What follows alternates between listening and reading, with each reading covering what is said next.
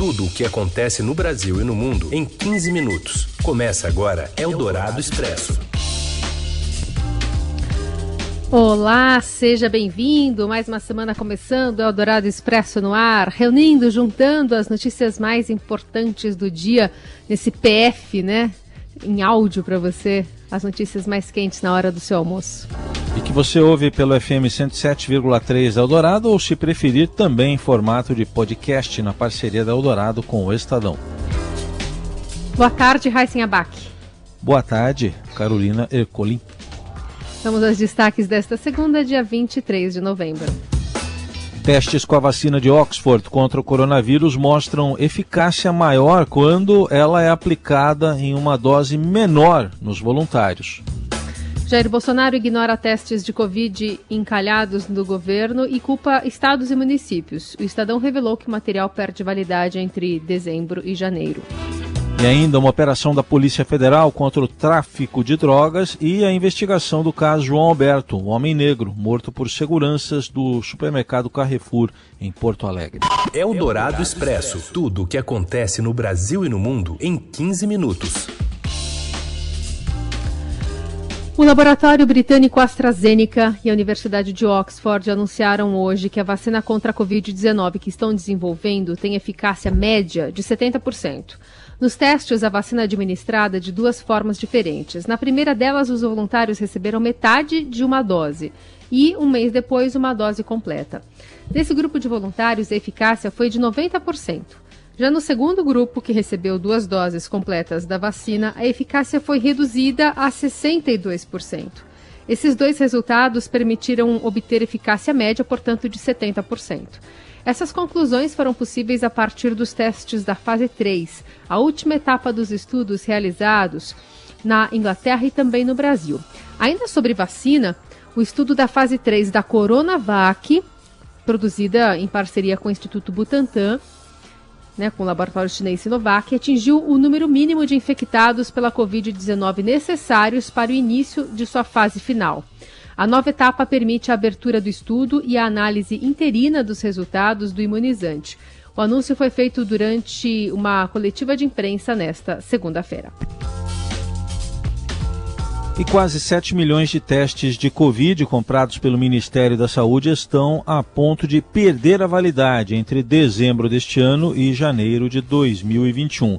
Mas os exames RT-PCR, os mais confiáveis, estão longe de chegar à rede SUS.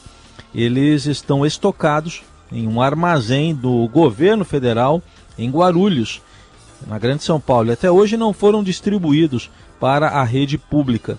Existem, portanto, mais testes prestes a serem descartados lá no galpão do que aplicados pelo SUS em todo o país até hoje.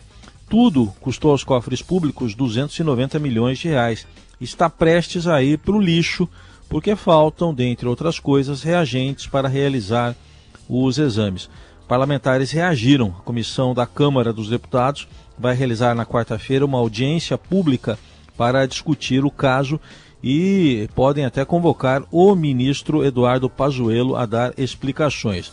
Repórter Felipe Frazão, do Estadão, reforça que o problema mancha a imagem do general, reconhecido como especialista em logística. O ministro Eduardo Pazuello é ainda o último ministro das Forças Armadas, de origem das Forças Armadas, é um general da ativa do Exército que está no poder. E essa reportagem ajuda a desnudar a suposta aura que ele teria de bom gestor, de craque em logística. Quando ele vem para o governo, ele vem com, com essas credenciais. Ele era o comandante da Operação Acolhida, aquela que recebe os eh, refugiados, né, imigrantes venezuelanos lá em Roraima, que é sim também uma operação que envolve muita logística. E ele é puxado para o Ministério da Saúde com essa credencial. Revelação desses testes encalhados, então, foi feita no fim de semana pelo Estadão e desta vez o presidente Bolsonaro não disse que é mentira, não chamou de fake news. Hoje, em uma rede social, respondendo a uma apoiadora, ele ignorou os testes encalhados do governo e culpou estados e municípios pela situação. Eldorado Expresso. Em relatório, o G20 diz que meio ambiente é um dos grandes desafios da atualidade e o colunista da Rádio Dourado, Gustavo Loyola, comenta o assunto. O relatório final do G20 ressalta que o meio ambiente é um desafio gigante para a humanidade. E esse desafio é, ele tem várias, vários ângulos que a gente pode olhar. O primeiro desafio, acredito, é o desafio político e talvez o mais sério. É, nos últimos anos, nós vimos vários países, é, principalmente os Estados Unidos, é, retrocederem é, em relação a políticas para o clima.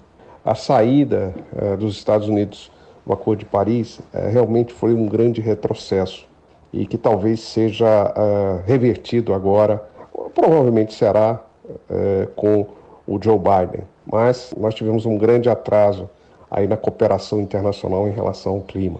Além disso, vários países também têm mostrado grande retrocesso nesse nesse tema, inclusive o Brasil. É, hoje, é, a preservação é, do meio ambiente, a luta contra as transformações climáticas é, é essencial, inclusive do ponto de vista econômico, né? para não mencionar aqui o ponto de vista social. Ah, é, essas transformações climáticas, se não revertidas, trarão, como já tem trazido em alguns casos, é, grandes prejuízos econômicos e dificuldades muito grandes para populações, principalmente populações mais pobres no mundo inteiro. Então, é, o comunicado G20 ele reflete um pouco essa preocupação, mas é, a grande responsabilidade está justamente entre os dirigentes do próprio G20, né, que não, não conseguem chegar a um acordo é, sobre a, o tema e que muitas vezes patrocinam políticas que são totalmente reacionárias eh, e contrárias à ideia da preservação ambiental e ao, e ao combate aí às mudanças climáticas. Eldorado Expresso. A Polícia Federal faz hoje o que está chamando de a maior operação do ano contra o tráfico de drogas. Procura 66 pessoas e sequestra 400 milhões de reais em bens dos envolvidos. A Operação Enterprise, deflagrada nesta segunda-feira, faz uma parceria com a Interpol, a Polícia Internacional, para localizar ainda outros oito investigados no exterior e mobiliza 670 agentes para buscas em 149 endereços de 10 estados, incluindo São Paulo e Paraná. A Polícia Federal aponta que os dois portos mais usados pelos traficantes eram os de Santos e de Paranaguá. A droga era enviada em grande parte para a Europa. Eldorado Expresso. E o governador de São Paulo defende uma frente em 2022 com a centro-esquerda e o repórter Pedro Venceslau tem, tem os detalhes. Depois de se eleger a prefeitura em 2016 ao governo do estado em 2018 com um discurso marcado pelo antipetismo, o governador João Dória do PSDB se reposicionou e agora tem pregado um diálogo contra os extremos por meio de uma frente que inclua até a centro-esquerda. Potencial candidato ao Palácio do Planalto em 2022, Dória é atualmente desafeto político do presidente Jair Bolsonaro. Nessa entrevista ao Estado, o governador disse que o comportamento das pessoas muda ao longo do tempo e que não há comportamento estanque e paralisado quando questionado sobre a sua mudança de atitude. Eldorado Expresso. Seu dinheiro em ação. Os destaques da Bolsa. Com as informações do Felipe Saturnino. Oi, Felipe, boa tarde. Boa tarde, Raíssa, beleza? Boa tarde, Carol. Tudo certo. Beleza também está o mercado, é isso? Sim, hoje é um dia azul nos mercados acionários globais, né, após uma nova notícia aí positiva no front das vacinas. A farmacêutica britânica AstraZeneca anunciou hoje de manhã que a vacina contra coronavírus desenvolvida em parceria com a, com a Universidade de Oxford aí obteve uma eficácia média de 70% né, em testes feitos tanto aqui no Brasil como no Reino Unido. É, AstraZeneca e Oxford querem aí, submeter esses resultados a diversas autoridades né, de saúde que têm programas de aprovação antecipada de vacina e vai aí pedir, vão aí pedir autorização emergencial né, para distribuir essa vacina em países de baixa renda. E isso, claro, anima os investidores nessa perspectiva de vacina.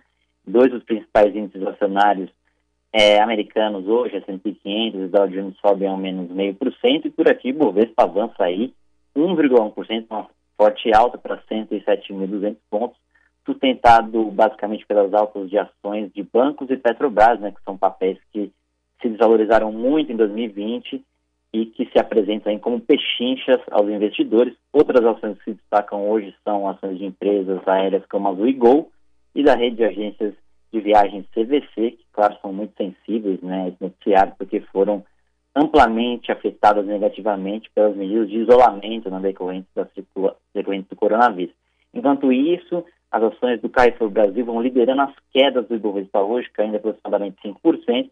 Os investidores vão repercutindo negativamente, claro, possíveis campanhas aí de boicote que possam se estender contra a rede de supermercados após a morte brutal por é, espancamento perdão, do cliente negro João Alberto de Freitas por dois seguranças em um Carrefour de Porto Alegre na última quinta-feira.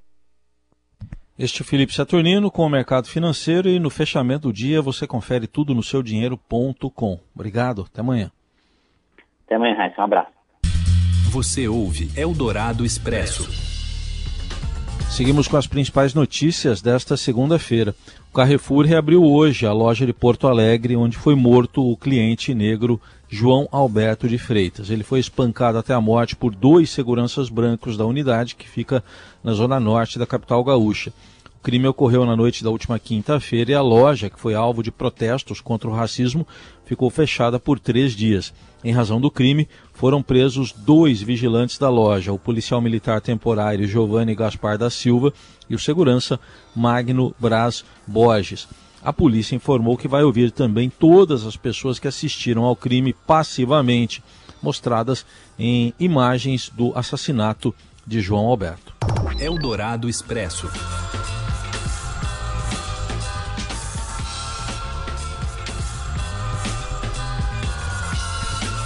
A gente fala de futebol agora. O sorteio do mando de campo da semifinal da Copa do Brasil será nesta terça-feira na CBF. Fala, Robson Morelli. Olá, amigos! Hoje eu quero falar da Copa do Brasil. A CBF vai fazer o sorteio do mando de campo das semifinais nesta terça-feira, às 15 horas, na sede da entidade lá no Rio de Janeiro. Uma das semifinais vai reunir Palmeiras é, e América Mineiro e a outra Grêmio e São Paulo. São dois jogos interessantíssimos, partidas de ida e volta. A CBF, por meio de sorteio, vai informar aos torcedores quem joga primeiro em casa, quem joga depois na condição de visitante. Lembrando que esses jogos estão marcados para o final de dezembro apenas, dia 23 e dia 30 de dezembro. Então é ali entre, entre o Natal e o Ano Novo, praticamente, né? Véspera de Natal é, e véspera de Ano Novo.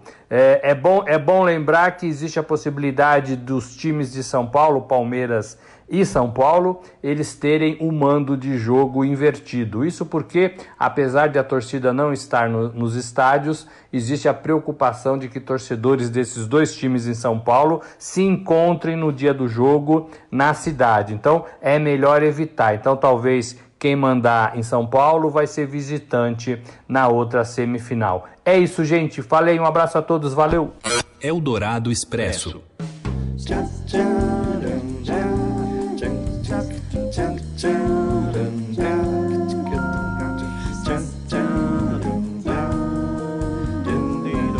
O Barquinho, clássico de Roberto Menescal e Ronaldo Bosco, ele ganhou o clipe comemorativo gravado em português por artistas japoneses.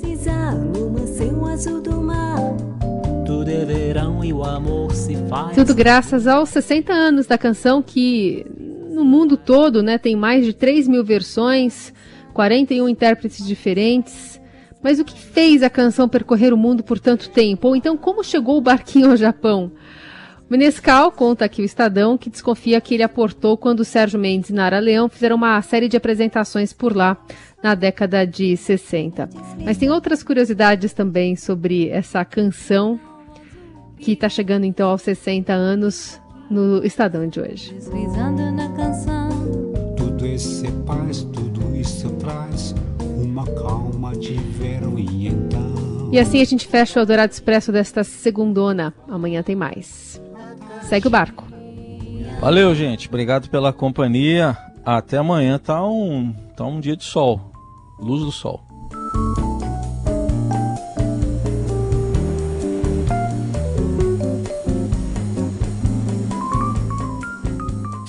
Você ouviu Eldorado Expresso tudo o que acontece no Brasil e no mundo em 15 minutos.